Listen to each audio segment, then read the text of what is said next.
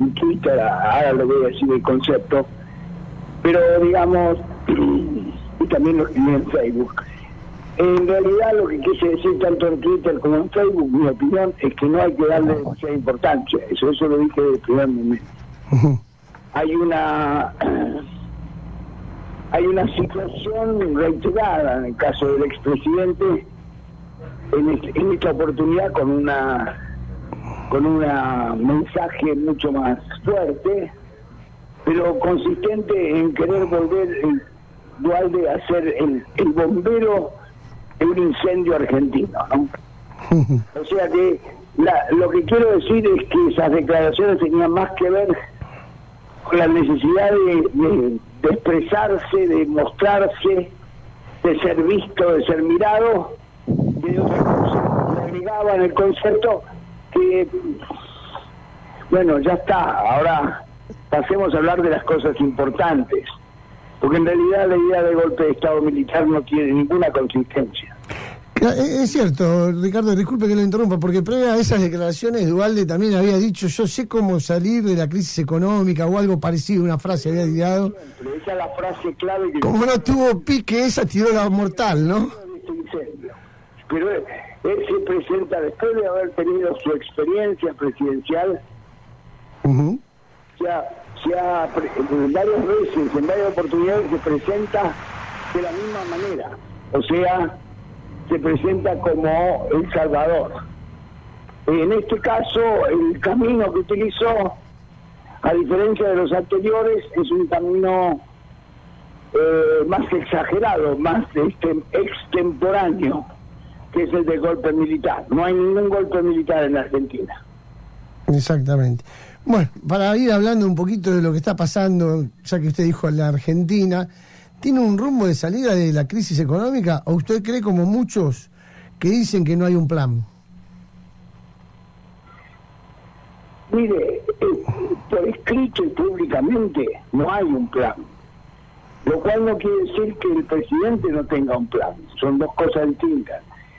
Yo creo que el plan ahora se va a tener que se va a tener que publicitar frente al Fondo Monetario, porque el Fondo Monetario va a pedir un plan. Yo no creo que el presidente no tenga un plan, yo creo que lo tiene. Lo que ocurre, uno dice, bueno, ¿y por qué no lo presentó antes? Bueno, las circunstancias que vive el mundo son tan extraordinarias a raíz de la pandemia. En el caso argentino se agrava porque tenía una recesión previa, tenía, tiene una situación complicadísima en lo económico y social, una demanda social eh, que está ahí, que, está esperando, que es mucha y que se acrecienta. Eh, y en esas circunstancias, donde además uno no sabe a dónde va el mundo todavía, entonces era el temor que hubiera tenido yo y seguramente tuvo el presidente, normal, de sentido común, es que cualquier plan que hubiera presentado, tal vez su, su vigencia hubiera durado 48 horas. Eh, está en la situación tan grave, tan, tan difícil para la política, que usted tiene que hacer cambios tácticos en horas. Eh, tiene que ir gambeteando la realidad. Entonces, eh, bueno, es- esta es la circunstancia en la, por la cual estamos atravesando. Yo, insisto, creo que el presidente tiene un plan, pero es cierto que el plan no, no está divulgado ni, ni está... Solamente tenemos un eje del plan, diría yo, que hay una voluntad de caminar, eh, cosa que es importante, en el peronismo no hay un solo modelo económico, hay más de uno. Y es caminar por el camino, por el eje reproductivo y productivo en términos de divisas de la exportación. Ese no, es- eso yo diría que sería hoy lo que yo tengo sobre la mesa y lo más destacado. O sea, hacer una política de shock de exportación destinado a obtener los dólares que la Argentina no tiene. Bueno, la verdad que claramente la respuesta que le hacíamos. Eh, yo para ir hablando un poquito de, lo político ya también, que es algo que nos interesa y mucho, eh, últimamente se vienen dando a conocer ya, a, pesar de la pandemia y todo, se aproxima un año que es el año electoral, ya falta un poquito para que termine este, que, prácticamente lo pasamos de largo con todo este lío. ¿Hay algunos datos de los principales referentes o líderes políticos del país, digamos, tanto en cuanto a imágenes y etcétera? Sí, hay datos. Lo que pasa es que usted creo, si no escuché mal, porque se había ruido la línea, estaba hablando de las elecciones, ¿verdad? Yo le preguntaba si tiene algunos datos. Claro, yo le decía que ya se empieza a olfatear, digámosle, un clima electoral, a pesar de la pandemia, que es un año perdido, ya se empiezan a ver quienes posiblemente pueden llegar a ser candidatos y hay evolución de las imágenes presidenciales y de los dirigentes políticos principales. Lo que no hay para nada es clima electoral en la, en la sociedad, en la población, pero te puedo asegurar que para nada, no hay nada de nada. O sea, la gente con un gran sentido común está viviendo el día a día, está tratando de ver que, cómo evoluciona el tema de las cuarentenas, con qué pasa con la pandemia, si puede volver a trabajar, si puede volver a reunirse con su familia, con bueno, una serie de cosas que este que hoy es lo prioritario. No hay ninguna preocupación por lo electoral. Y el punto, y yo le diría, y del punto nuestro, los investigadores, hoy no le puedo decir nada de nada porque no lo sé. Hmm y ningún colega serio le va a hablar hoy de algún vaticinio, de algún anticipo electoral. Pero sí podemos hablar de más de la imagen de los gobernantes, entonces. Hay un análisis de la evolución día a día, semana a semana, de la imagen, la imagen presidencial sigue siendo alta, positiva, alta, eh, pero ha bajado en relación a los meses anteriores. Ahora tiene una tendencia descendente lenta que tiene que ver con la prolongación del, de las cuarentenas y indudablemente la situación socioeconómica. Entonces, eso lo bajó de lo que estaba en enero, febrero, lo bajó a un nivel del 60% alrededor de imagen positiva. Y este y bueno, y el resto, salvo, digamos, la reta, sigue, ha tenido un crecimiento importante, favorable a nivel nacional, estoy hablando, ¿no? No en la ciudad de Buenos Aires solamente, sino a nivel nacional. La expresidenta tiene una imagen muy estable, eh, Cristina Fernández de Kirchner, muy estable, el negativo está por arriba del positivo, pero sigue siendo estable, o sea, no, no registra grandes cambios el gobernador Kicillof ha tenido un crecimiento en la imagen que también se detuvo, porque en enero y febrero, bueno, venía del triunfo electoral y se detuvo el, crecimiento, hubo algún movimiento dentro de la gestión de la lucha contra la epidemia favorable para él, pero también se mantiene dentro de niveles muy estables, no hay no hay cambios, muchos cambios este de imagen de lo que teníamos. Es como si la Argentina, frente a la epidemia, se hubiera paralizado la evolución de las de la popularidad de los dirigentes políticos. Así es. Se lo ven, bueno, ayer hubo nuevamente otro anuncio, unas conferencias de prensa, se lo ve muy, eh, digámosle, yo usted decía que hablar de la próxima elección y todo esto hoy es muy temprano y es verdad, porque estamos muy enfocados con respecto a la pandemia. Y así se los ve a los principales dirigentes, por eso Horacio Rodríguez Larreta y, Alberto Fernández, pero con la particularidad que ayer hicieron una conferencia por separado, a comparación de otras veces, con respecto a los anuncios. Bueno, ahí tiene diversas lecturas, este eh, es indudable que mostrarse por separado tenía que ver más bien con volver a la situación institucional anterior, digamos, anterior a que se reunieron, o sea, la situación de cada, de cada jurisdicción nacional, provincia de Buenos Aires y capital. no, no, uno no está lejos de pensar que hay algún, y lo hay, lo hay, por ejemplo, el tema de educación. Hay chisporroteos, hay diferencias entre provincia y capital. Eh, y el presidente se ve que ha querido, bueno, manifestarse y dar continuidad al tema de la cuarentena con algunos permisos, hacerlo con él centralizado en su figura como corresponde, y después cada región, cada sector, cada provincia, cada gobernador da las la particularidades correspondientes a su región. Sin duda tiene una lectura política, sin duda podemos decir que no hay ya eh, luna de miel, la luna de miel se ha terminado, eh, y bueno, eh, la política sigue su, su camino. Yo no, no haría no haría ninguna interpretación más en términos de que no veo ninguna pelea abierta, manifiesta. Sí entiendo la competencia de capital y provincia. El presidente ayer en Santa Fe dio un discurso donde habló de la capital y volvió a plantear un tema que había planteado ya Cristina Fernández de Kirchner en su oportunidad, que es el tema de la diferencia que tiene Capital Federal respecto al resto del país en cuanto a la riqueza o al PBI per, per cápita, o sea, los ingresos o los ingresos per cápita que son claramente más favorables que el resto del país. Eh, por lo tanto, el presidente dijo que va a buscar un equilibrio.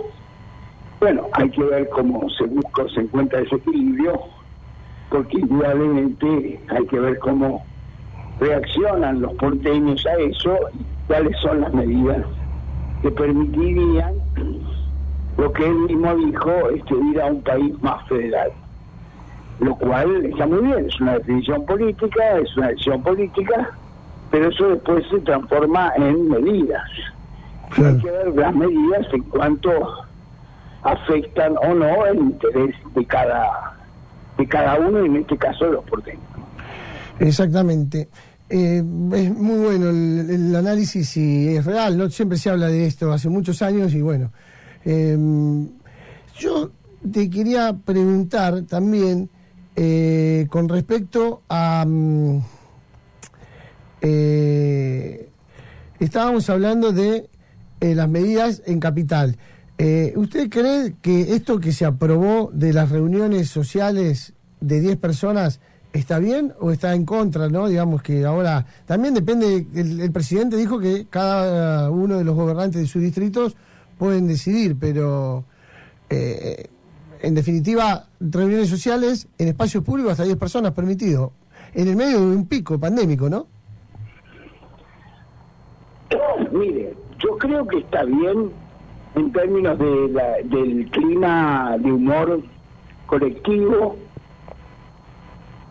Y creo que está bien porque está, aparentemente por las investigaciones hechas, está demostrado que esa circunstancia de que 10 personas se reúnan en un lugar abierto no tiene una alta incidencia en la en la en la epidemia, no tiene una gran incidencia de contagio.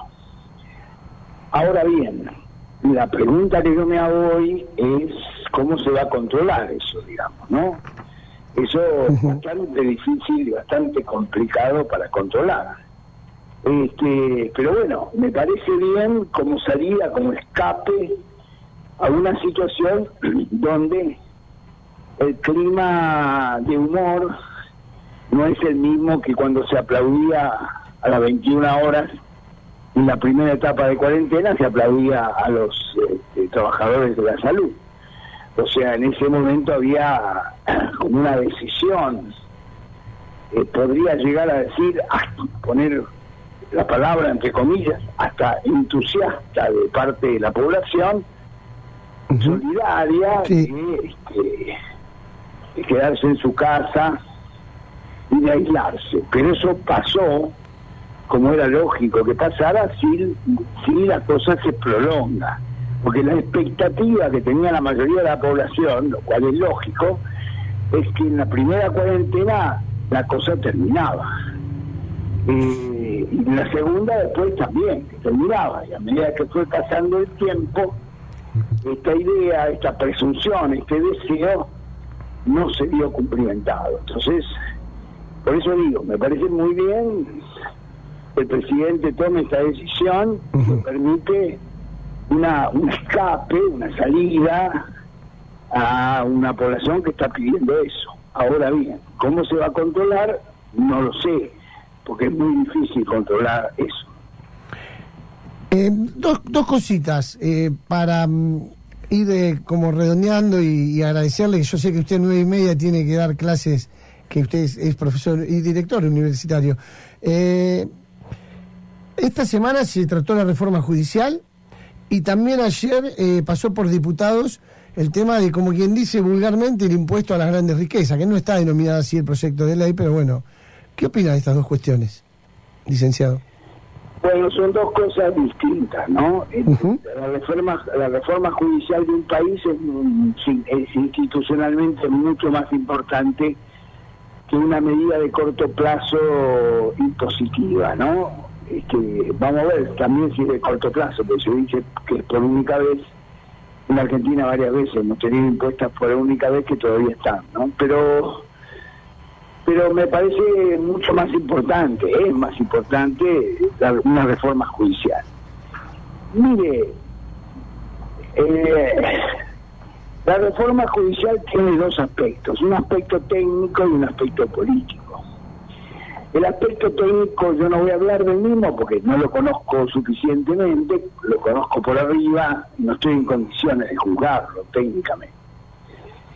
Sí, desde el punto de vista político, porque desde el punto de vista político la reforma es una reforma que nació mal, por mal decir, porque nació sospechada sobre la base del, de una creencia que tiene una parte de la sociedad sobre la impunidad. O sea, de que en realidad esta reforma lo que estaría buscando son canales destinados a terminar con la situación judicial de dirigentes políticos, sobre todo de la ex presidenta. Eh, esto no se puede negar, existe, esta sospecha existe, pero bueno, ha pasado el primer examen, que es el examen del Senado, donde ya sabíamos que lo iba a pasar por los votos, y ahora viene la segunda instancia, que es la Cámara de Diputados, donde aparentemente, hasta el momento ahora que estamos hablando, el oficialismo no contaría con todos los votos necesarios. En ese caso lo que puede ocurrir es que si se cuentan los votos por ahí ni llegamos a la sesión a, discutir en el en, en, la Cámara de Diputados la reforma si el oficialismo advirtiera que no puede ganar la elección y tal vez que el proyecto quede para más adelante. O sea, se le da entrada, está aprobado por senadores, pero el diputado lo trataría más adelante. Esa es una alternativa. La otra es ir al voto directamente. El oficialismo ha tratado de ganar votos. La diferencia no es muy grande para que permita ganar. Por lo tanto, está trabajando en esa línea con los gobernadores y demás para tratar de volcar las elecciones de diputados a su favor. Esto es lo que vamos a ver en los próximos días, pero no dejaría de pensar, como dije al principio, en la hipótesis de que a lo mejor entra diputados y queda congelado hasta que los números sean más favorables. Bueno, es, claro, y, la verdad que es lo que bien va a pasar, y bueno, sí. Este, y con respecto, y por último, eh, yo sé que usted tiene unos minutitos nomás y, y, nosotros también tenemos que ir a un corte. Eh, el tema del impuesto a la riqueza, pero no es ese impuesto, no sé cómo llamarlo bien porque no no no, no es así el nombre de la ley. La riqueza. A, las grandes riquezas. Entiendo yo que va a tener menos oposición de parte de, la, de los bloques opositores. Me parece que ahí lo que puede ocurrir es que la oposición presente su propio proyecto, que a lo mejor su proyecto, el de la oposición, abarque un número mayor, porque en realidad somos 45 millones de personas en la Argentina, que 11 mil personas paguen el impuesto me parece poco, me parece poco. Si lo que se está buscando, el criterio, el concepto, es que aquellos que poseen determinadas fortunas tengan que hacer un aporte solidario, en este caso, en el sentido de, dada la crisis, sobre todo la crisis y el fruto, está pensado en relación a los gastos que se han realizado para mejorar el sistema sanitario. Yo personalmente, mi opinión personal es que debería ser mucho mayor el número de personas que están en, que es mucho mayor el número de personas que están en condiciones de pagar. Pero bueno, el objetivo del proyecto del oficialismo es este. Vamos a ver qué pasa, pero no encuentro hoy que la oposición una actitud que pueda ser de, negarse a votar la aprobación de este impuesto. Porque, lo digo, porque en realidad eh, conceptualmente no hay manera, no hay forma, no hay argumento posible para poder tirar abajo mm, el concepto, hablo, ¿no? De un proyecto de esta naturaleza. Sí puede haber otros proyectos que inclusive graben sobre mayor cantidad de personas, inclusive. La izquierda creo que va a presentar algo así. Entonces es probable que haya otros proyectos, pero en general no veo que el, la intención política del proyecto de este impuesto eh, quede frustrado en la cama, en el Congreso. No lo veo. Bueno. Creo que va a ser aprobado. Esperemos que así sea y que sea para el bien de todos. Un gusto enorme para nosotros tenerlo a Ricardo Rubier un sábado a la mañana, ni más ni menos, y con tanta información y datos y tan linda nota y extensa, ¿no? Muchísimas gracias, Rubier. Bueno, gracias.